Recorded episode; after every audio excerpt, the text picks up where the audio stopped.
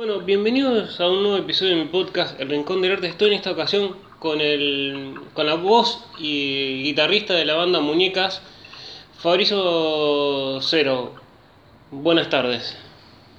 Buenas tardes, ¿cómo te va? ¿Cómo nació el proyecto Muñecas? Eh, mira, en realidad hace un montón que nació. No sé bien exactamente porque lo empezamos Manu y yo, el, el bajista y yo, en su momento Manu Camaraza. Pero al principio como que primero éramos nosotros dos, después teníamos otro nombre, después damos vueltas, como que exactamente Muñecas me parece que se termina de definir bien como un proyecto serio cuando empezamos a el año previo a que, en el, en el que, a que empezamos a delinear el, el primer álbum que se llama Muñecas, así como la banda.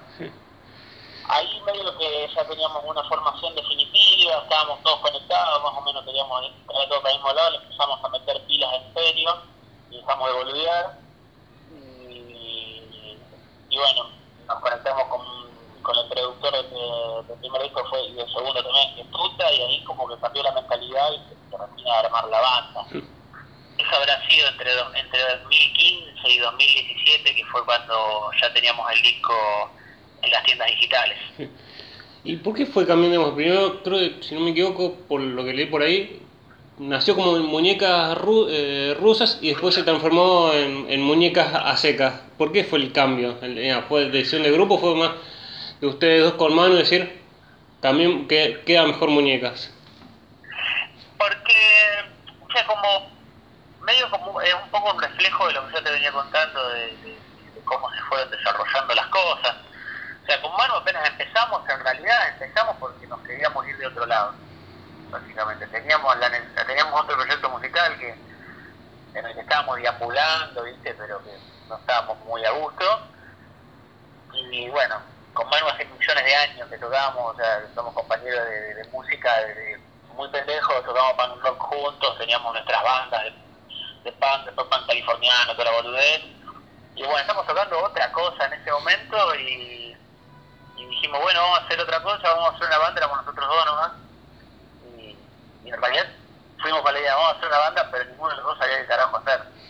¿Qué íbamos a tocar? No teníamos canciones, no teníamos nada.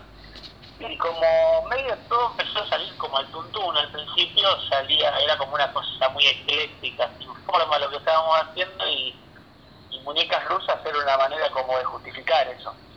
Porque viste que la muñeca rusa, la mamushka, viste que es una muñeca con muchas capas, es una muñeca dentro de una muñeca y así, hasta el infinito. Mm. Y entonces dijimos, bueno, vamos a justificar el eclecticismo con el nombre. Después como que el nombre no tenía más sentido y encima era, era largo. Así que Muñecas nos gustaba más y salimos ya con el disco.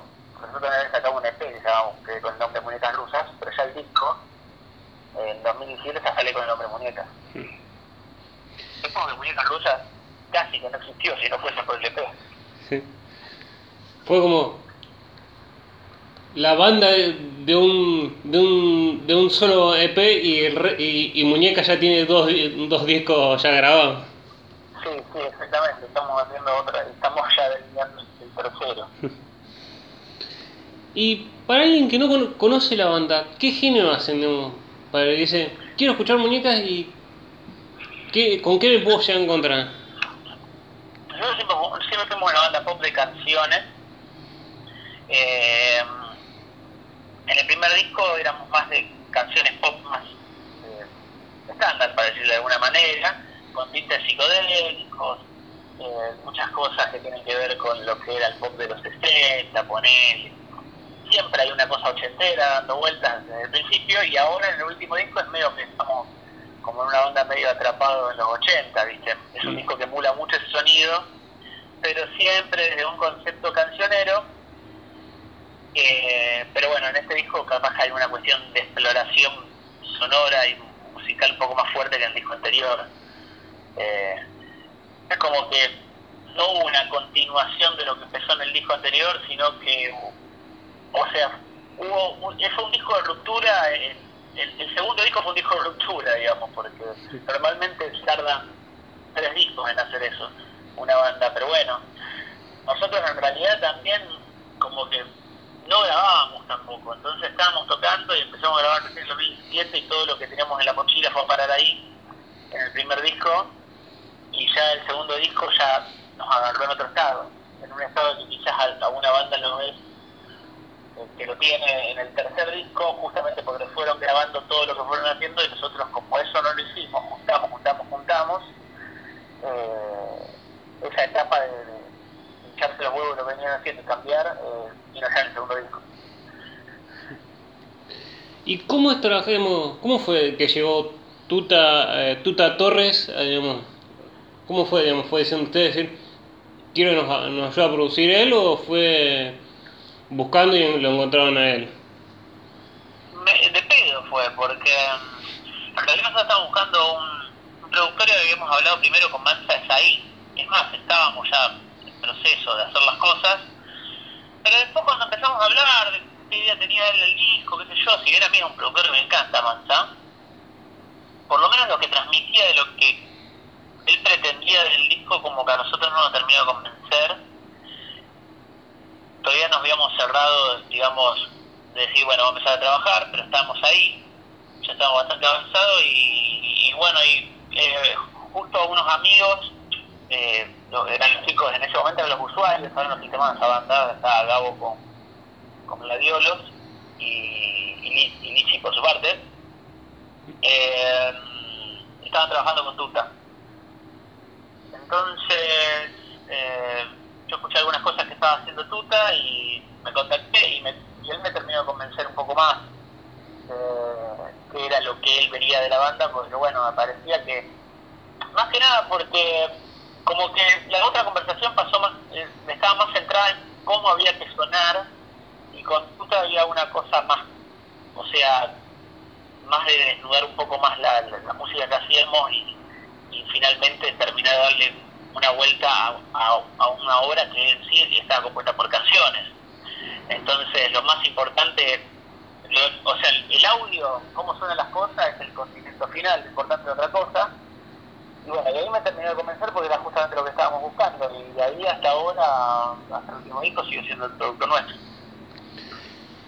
Y digamos, más allá digamos que un, es, está con una banda como, eh, o estuvo en una banda como Babasónico, digamos, es muy de profesional marcarles, digamos, sigan, digamos, la, la, forma de trabajar o es más, le van viendo en conjunto. Él depende, él es como que se amolda mucho también a, a, a, por ejemplo, no trabajó, trabajó de la misma manera en este, este segundo disco que en el primero.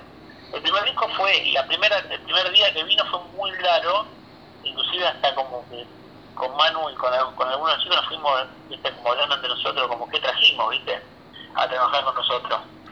Eh, porque fue una cosa así, viste, como que se metió en el ensayo de una forma muy activa, al punto de, al punto no sé, de tocarle los platos al baterista mientras estaba tocando, viste, también, y, y anotaba cosas en su libro, en su libreta, pero no sabíamos qué carajo estaba haciendo, porque no, no nos estaba diciendo nada, pero estuvo como una semana entera haciendo toda la preproducción allá, en los ensayos, y, y de golpe cuando fueron pasando los días todo se empezó a armar. Eh, y ya empezó a, o sea, empezó a comunicarse y se empezó, a armar todo a poco y bueno, nos dimos cuenta que sí, que la cosa funcionaba, que el método que tenía parecía medio caótico, pero que tenía una, una lógica. En cambio en este disco, que él se encontró con, un, con unos demos con muchos demos, tenemos como 30 demos, pero estaba todo más definido en cuanto a que yo sabíamos que queríamos y su trabajo fue diferente, fue, en este disco fue más de, de encauzar, digamos, de, no, de no dejarnos que nos distraigamos, de cuál es la cosa más lo, importante. Entonces, en el disco anterior fue un trabajo mucho más intenso, porque él tuvo que ir a darle forma a algo que todavía no estaba decidido y acá vino como ya más en postura de, de, cual, de los productores que vos ves en la tele o en la radio, muchas hablar cuando están la manera de trabajar, fue más a eso, más que en el disco anterior que estaba, parecía un miembro de la banda un poco sacado en el disco anterior, como que estaba ahí, tocaba el bajo, después tocaba eso, no sabía qué estaba haciendo, pero era porque bueno, se encontró con una banda más perdida y ya en este disco se encontró con una banda mucho más central lo debería ser. Era como en el primer disco fue como, mm, a ver, ¿en qué los puedo ayudar? Y el otro era como, muchacho, con, más, más de como si fuera un director técnico, muchacho, más, más por acá, no, no, nos, no nos dispersemos. Y en el primer era como, ¿y en dó- ahora dónde estoy? Exacto, estaba ahí como para que justamente, para eso, ¿viste? Cuando él veía que, la- que nosotros nos estábamos embrollando en cosas que no tenían razón, nos sacaba de acá, ¿viste? Esto por acá, y cuando tenía que aportar algo, ¿viste? Bueno, esto le quedaría bien, esto también lo hacía, ¿viste? Pero eh, ese tipo de laburo, de decir, bueno, eh, acá tienen que componer esto, tienen que hacer esto, tienen que hacer lo otro, eh, vos quito hacerte un sol, acá el sol tiene que ser así, tiene que ser así, esto acá no va, esto acá sí va. Ese laburo ya no lo hizo tanto en este disco, hizo en el anterior. El anterior fue un- me parece que, o sea, en este disco trabajó mucho menos que en el anterior. O sea, el trabajo, no es que trabajó menos, mejor dicho, sino que fue eh, mucho mejor el laburo para él, inclusive en esto, porque inclusive en el disco anterior fue mucho más conflictivo, cuando fui a grabar voz y hasta hubo un quilombo, ¿viste? fue una cosa así eh, bastante más desgastante y este disco fue como un laburo más clásico de productor, en causar las cosas, tenerlo todo controlado, pero aparte también se encontró con un equipo distinto, ya más profesional, y nosotros no solamente estábamos en causar, sino que estaba también Tomás, eh, Tomás Crow, que laburando con nosotros, que es un amigo, y él también hacía como de mano derecha de él eh, en todo lo que tenía que ver con lo técnico e inclusive lo musical, porque el Tommy es un productor también. Entonces se encontró con un equipo de laburo y una situación de la banda que le permitió hacer un laburo de productor más clásico, más ordenado, más tranquilo, o sea, eh, fue el, el laburo de productor normal, o sea, encauzar las cosas para que funcionen y ya está, porque en realidad como que también la verdad es que el productor mucho no puede hacer. Si, la obra es una cagada, el productor la puede poner en un lugar que esté bien, pero es el productor, no es el, el que hace los temas. ¿Y tienen ya fecha, digamos, más allá de con todo esto de algunas restricciones para tocar en algún la- en, los, en distintos lados?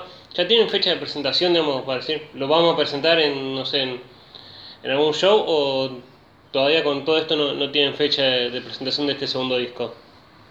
Mira, nosotros lo que hicimos fue un material fílmico, como una especie de mediometraje, ¿Mm? para hacer como una presentación de ese tipo. ¿Sí?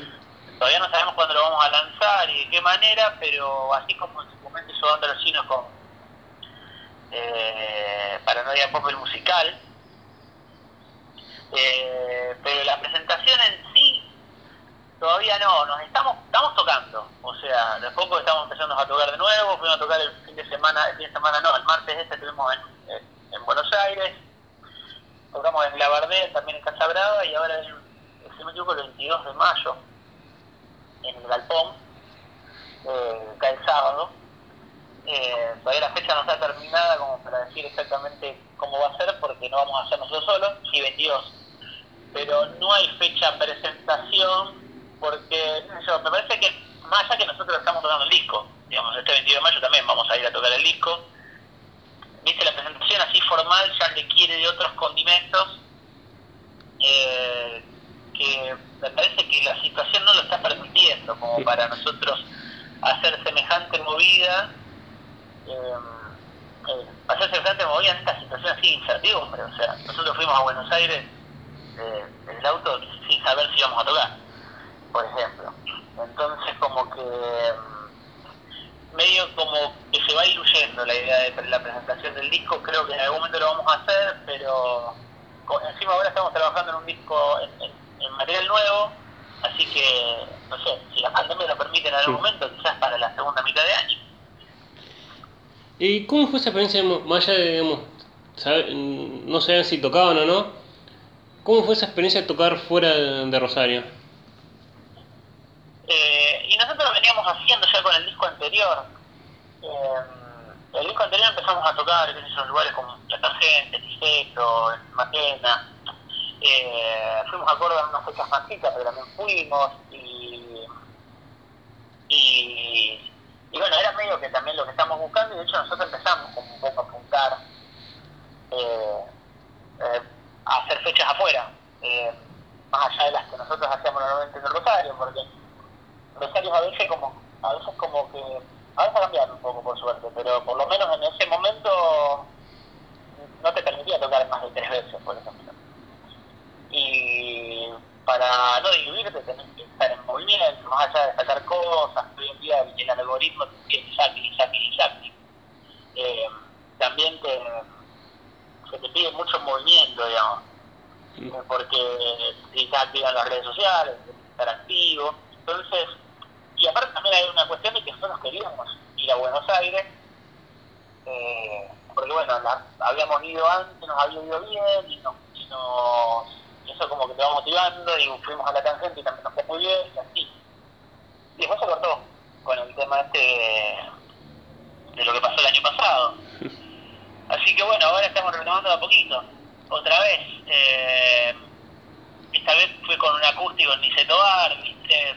Empezamos como como que empezamos de vuelta. Nosotros habíamos ya encontrado alguna forma de estar tocando allá con, con banda, haciendo soporte, qué sé yo, como hicimos en Niceto Adicta, ¿viste? Y estando mostrándonos como nos queremos mostrar y como que la pandemia nos, nos o sea, retrocedió como 300 pasos para atrás y, y ahora empezamos de nuevo como empezamos antes, o sea, yendo a un lugar más chiquito, tocando tipo acústico y, bueno, y ahora veremos qué pasa.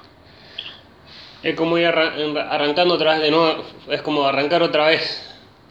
Exactamente, pero bueno, qué sé yo, estamos todos en la misma también, qué sé yo, ¿no? es como que también nos sirvió para otras cosas, porque, no sé, eh, eh supuestamente nosotros la idea era ir a, México a tocar a fin de año, yo creo que también se va a escuchar por cómo viene la cosa. Eh, pero, porque bueno, todos los posibles festivales donde eh, podíamos estar ya se, están dando de baja.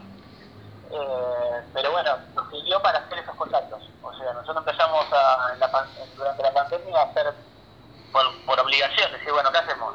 bueno, vamos, a ver qué hacemos en México, ponele, hagamos prensa. Y bueno, eso nos sirvió para tocar en el Festival Martin de manera virtual, hacer contactos allá, eh, ya planeando una gira, que bueno, si no se hace años, ya el año viene, tratamos, siempre tratamos de seguir que no se nos enfríen los contactos, pero tocamos también con la cultura colectiva, viste, fuimos haciendo cosas así como para conectarnos con otros lugares que no teníamos planeado para hacerlo ya mismo, lo tenemos para quizá otro momento. Y bueno, como le vino todo esto, nos, nos decimos, bueno, empecemos esto, así nos mantenemos activos y de alguna manera lo fuimos haciendo. Eh, también nos sirvió para empezar a pensar, no sé, eh, otros videos que no teníamos planeado hacer, eh, esto que acabamos de hacer ahora, que cuando salga va a estar alucinante, este mediometraje que estuvimos haciendo. la verdad que estuvimos laburando eh, hasta el, fin de semana pasado, pero mal, no paramos un segundo, todo un día entero completo, filmando la noche en un bosque, con un de luces increíble. Eh, parece una película medio, eh, ¿cómo se dice?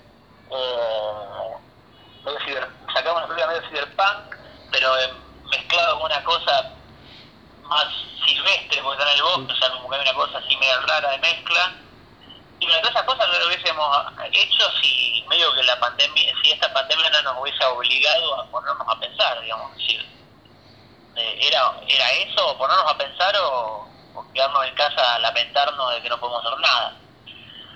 Así que tampoco es que, o sea, sí, es una cagada, no voy a decir que no, la pandemia me sirvió para, porque todos hubiésemos preferido que no la pandemia, pero, pero bueno, por lo menos también nos sirvió para pensar en, en otras cosas. Fue como un poco de ayuda, digamos, ayudó para otras cosas, más allá de todo lo que quitó, de las posibilidades que quitó la pandemia, ¿no? Sí, es como que nos obligó a otras cosas, porque eh, es como que nos, nos puso en play steel a todos, o sea, a todos, a los músicos, a los no músicos. Eh, de hecho, a mí yo el año pasado me da la sensación de que hacíamos muchas cosas y no hacíamos nada esa sensación, viste, de que estabas haciendo un montón de cosas pero no hacías nada, porque eh, es como que al hacer todo virtual, eh, al estar tan encerrados, entonces como que el tiempo pasa encima, ¿eh? No, es, es, como, no sé, era muy raro, porque viste los domingos esos que son, a mí particularmente soy, una persona que nunca le gustan los domingos, siempre para mí fue el día especial para el corchazo, o sea, si, si un día yo me quiero pegar un corchazo va a ser seguro el domingo. Y, y los domingos se te hacen interminables, eh, y la pandemia en un momento el año pasado fue como un gran domingo, pero pasaban volando los días. Y yo decía, eh, parece que estamos haciendo un montón de cosas, pero como que a la vez no estábamos haciendo nada. Y, de golpe vino el 2021 y seguimos más o menos parecidos, por lo menos no estamos, no estamos confinados. Entonces, bueno, qué sé yo, hay que tratar también, también para darle un poco de escape al cerebro, ¿no? Porque la cabeza también empieza a jugar en contra y también en contra de la música. Porque, eh, qué sé yo, está bien que a veces está muy, gusta mucho a los artistas decir que, que, la, de que las crisis vienen mejores cosas, que yo escribo mejor cuando estoy triste, todo eso, pero siempre me lo dice en un contexto de una situación normal, no en, el apocalipsis. Eh, pero entonces como que hay que mantenerse ocupados para, bueno, mantenerse bien de cabeza, para mantener al grupo unido, para que la banda no decaiga, para que todos entiendan que, bueno, si veníamos creciendo, eh, no es que se, acabó todo, es como que, bueno, esto nos puso a prueba, tenemos que hacer otra cosa, no quiere decir que no vayamos a seguir creciendo. Eh, y, todo eso también, y no lo digo como líder espiritual, porque al revés, yo este año también que queriéndome matar directamente porque todo sigue igual. Pero bueno, qué sé yo, todo el tiempo, todo el tiempo somos cinco la banda. Eh, entre los cinco nos tenemos que andar, viste, cuando se cae uno hay que levantarlo, que están los otros para levantarlo y así, haciendo la, la cadenita de vuelta todo el tiempo. Eh, ¿Cómo fue esa experiencia de tocar virtualmente? ¿Estaban todos en un mismo lugar o tocaban cada uno de, de sus casas? ¿Cómo fue esa experiencia de tocar virtual, virtualmente? No, nunca hicimos grabaciones así, eh, tipo como he visto muchas, que uno se graba la voz, el otro se pasan como el editado. Siempre nos juntamos en algún lugar y tocamos. Eh, la experiencia en realidad es una garcha, pero era lo que había. Eh, porque se pierde lo más importante del show vivo, que tiene que ir más con nosotros, cómo laburamos nosotros. O sea, nosotros trabajamos mucho en una cuestión también que tiene que ver con el entorno lo que va sucediendo, o sea, ir viendo al que está enfrente para ir a partir de ahí eh, desarrollarnos, digamos. Eh, y mirar al frente y que no haya nada, es como que te es como que te, te, te, saca del lugar, no sé si se entiende. Sí. Eh, entonces como que eh, a ver hacerlo algunas las disfrutamos un poco más, otras un poco menos, pero en sí, realmente la cuestión del streaming, eh, yo espero que, que termine. O sea, eh, no creo que sea un formato que haya llegado para quedarse. Puede estar equivocado como la mayoría de las cosas que pienso en mi vida, pero eh, es como lo más anti la más antimúsica popular existe. O sea, eh, ya de por sí que termine una canción y no aplauda a nadie, eh, ver que hay una sala vacía es una reverenda cagada, más por lo que significa, qué no sé. un músico de orquesta está acostumbrado a tocar en el silencio y en una situación de respeto que hace que, que la situación sea muy distinta a la del músico popular, pero el músico de, tanto de folclore como de rock, de pop, de hip hop, el, el, público como forma parte de la, la misma obra.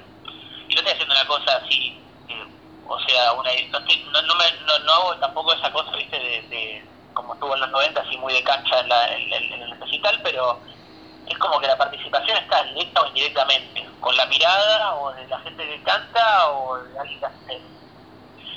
Y cuando eso desaparece es como que empieza a perder sentido todo entonces como que yo, eh, sí, el, streaming en un momento fue novedoso, fue como decimos, ah, bueno, podemos tocar el streaming, pero eso, pero que desaparezca el streaming.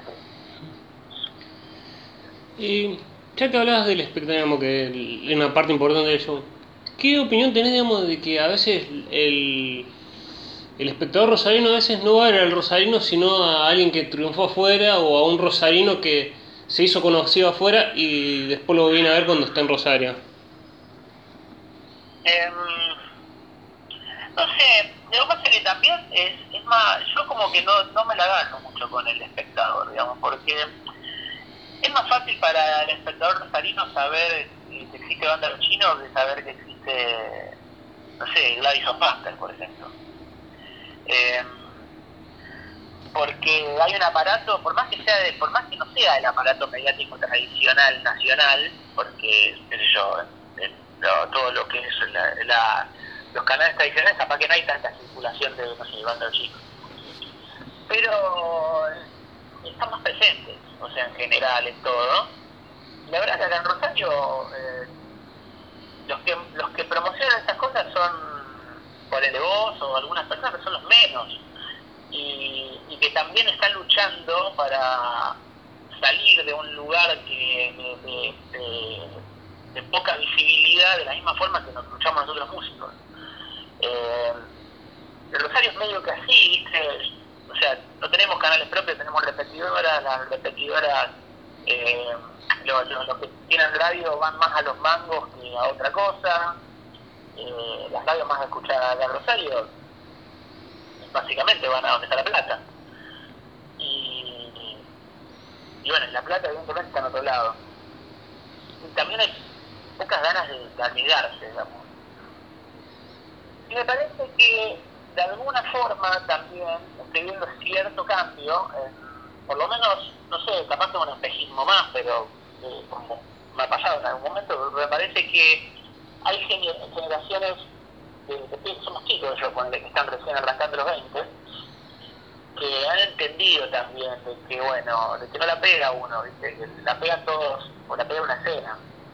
Y yo estoy empezando a ver que a poco se está moviendo más público todo lo que son las movidas de, músicos de acá de la ciudad, porque la música se está pasando todos entre todos, eh, por lo menos los más chicos, se van dando cuenta de que eso, eso te hablo de, los lugares donde se mueve la información, no va a cambiar, eh, eso va a seguir siendo siempre así, eh, inclusive hasta los productores de que, que mueven los eventos acá también, o sea, abrieron el anfiteatro y lo llenaron de Buenos Aires.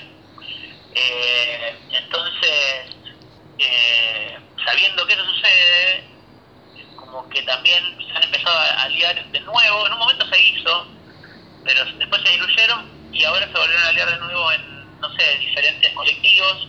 Espero que siga, porque el problema de los colectivos también que yo estuve colectivos, que los colectivos se diluyen a veces porque es difícil mantener las energías cuando las cosas son cuesta arriba. Pero parece que el entorno ha cambiado y que aquí están haciendo muy bien las cosas y quizás todos estos pendejos empiezan a cambiar un poco esa situación de el público rosarino va a ver a Banda de los Chinos y no va a ver a, antes de nombrar a Gladys Panther, me pone, no sé, a Rama Empanada, eh, para nombrarte a cualquier otro. Mm.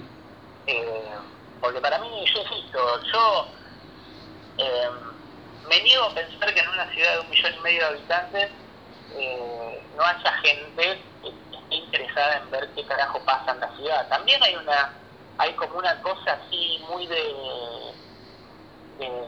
como que se le ha metido en la cabeza, yo a veces lo veo con gente que no está metida en el tema de la música, se han metido en el barrio, lo que sea, como que lo que pasa en Rosario es una cagada y por eso está en Rosario, y no sale en Buenos Aires.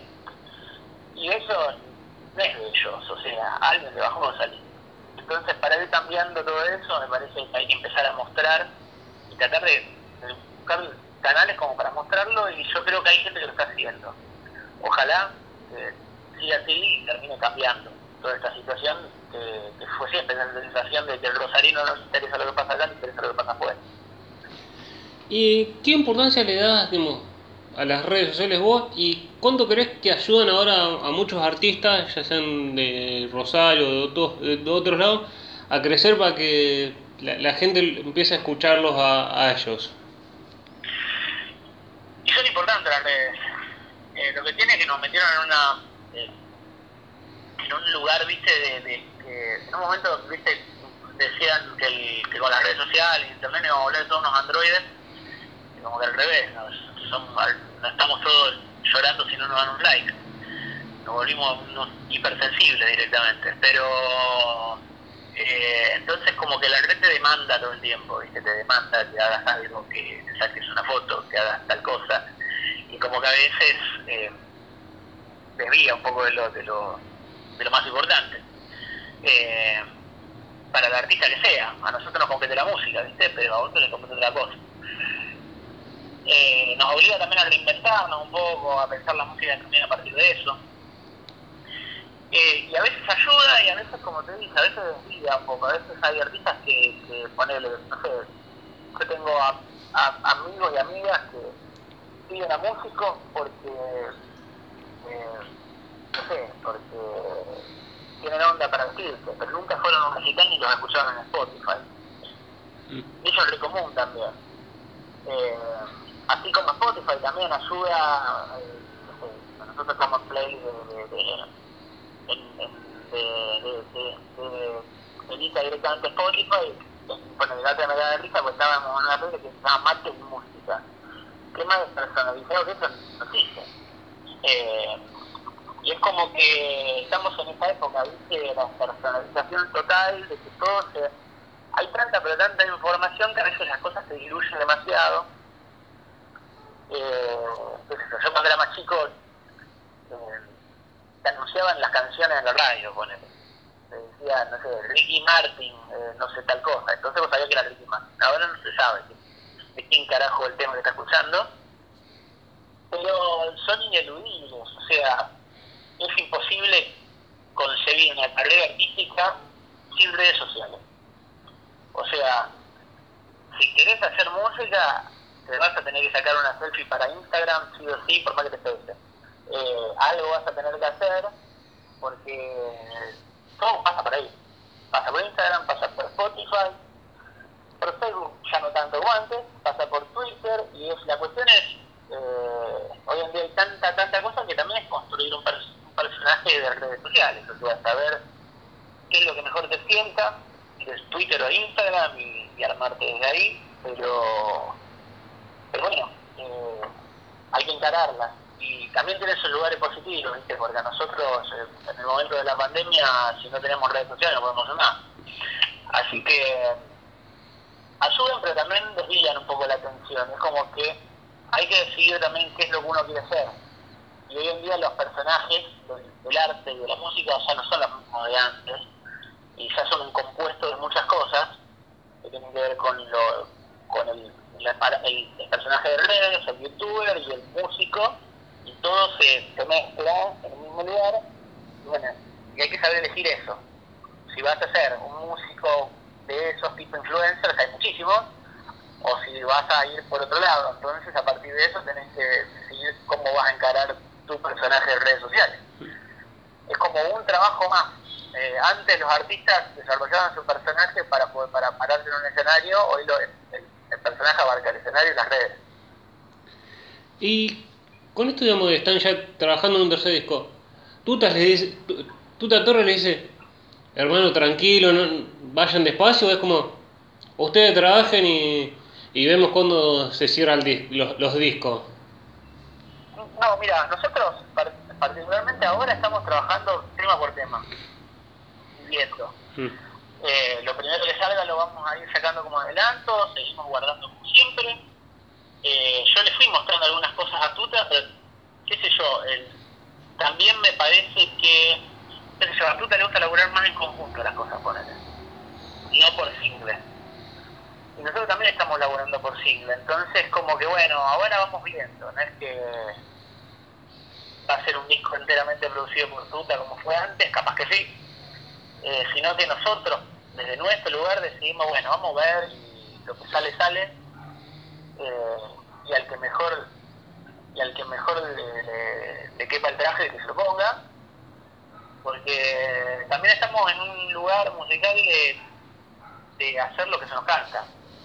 Eh, ya ya no, no, dijimos bueno este disco que hicimos y esa línea vamos a tratar de profundizar esta línea sino que dijimos bueno vamos a hacer lo que piste Eh, y lo que pinte también implica a veces de que no le guste al productor que vos venías teniendo. Entonces, como que estamos viendo. Eh, lo que agarre tuta lo agarra. Él desde su lugar tiene una idea muy vieja escuela de que no hay que apurar las cosas, de que el disco nuevo, de que hay que tocar, de que hay que lo otro. Y nosotros, si bien a veces congeniamos con idea, también pensamos de que, bueno, estamos en una situación que requiere de cierto movimiento de nuestra parte y también nosotros estamos quietos. No es que estamos haciendo tema porque hay que darle de comer a, a, los, a los algoritmos de Spotify, sino porque como la pandemia nos frenó, no pudimos hacer tema. Eh, y tenemos ganas de largarlo, así que iremos viendo. Eh, algunas cosas las hará Tuta, otras nosotros mismos, otras capaz con el productor, pero nosotros mientras tanto seguimos haciendo. Y cuando digamos, te decidiste esto de, la- de- cantar y, la, y la música, ¿tu familia te apoyó? ¿Fue como decir, buscate algo más, más serio, algo más, más que puedas usa- usarlo más de juego del arte, porque de- del arte no se puede vivir? ¿O te apoyaron? No, a mí particularmente tuve la, yo no me, o sea, yo no tuve la, la, la suerte de poder quejarme de mis padres, ¿viste? Como para después usarlo de, de, de- argumento para mis canciones. Todo lo contrario. Eh, los problemas los tuve que buscar por otro lado. Eh, en ese sentido, mis viejos siempre me bancaron eh, y, y nunca me, me presionaron para que yo deje de hacer lo que estoy haciendo. De hecho, hasta soy padre yo. O sea, y mi compañera ya, fui padre hace poco, mi compañera también me banca, o sea, en ese sentido tengo suerte. Eh, y te hago la última que se va a ir en dos partes. La primera parte de la última pregunta es, desde que arrancaste hasta ahora, mirás para atrás y decís, me arrepiento de esta decisión o de algo, o no te arrepentís de nada. Y la segunda sería, alguien que se quiera animar a, a cantar o, o quiera armar una banda y no se anima por un perjuicio o algo, ¿qué le dirías vos para que se anime? Mira, yo creo que esto está relacionadísimo la pregunta, o sea, las dos partes. Primero, no sé si me arrepiento de cosas, porque yo creo que apre- aprendí absolutamente todo. Eh, lo que sí, y que es algo que sirve para la segunda parte de la respuesta, eh, no sé, si a mí me dieran el DeLorean eh, y podría volver para atrás, quizás volvería para decirle al Fabricio del pasado que no pierda, tanto tiempo por y se concentre en lo esencial, digamos, ¿no?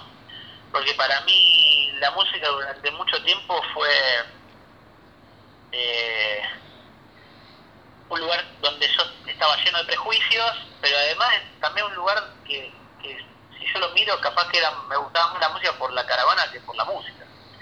Y, y después el tema de los prejuicios sí, es, es sumamente importante. Yo creo que cuando se termina de delinear muñecas y se termina de consolidar como banda, fue el momento donde nos sacamos los prejuicios y ya no dejamos de pensar, no, esta música no porque tal cosa, esta música sí porque tal otra, sino empezamos a hacer lo que, nos- lo que teníamos ganas.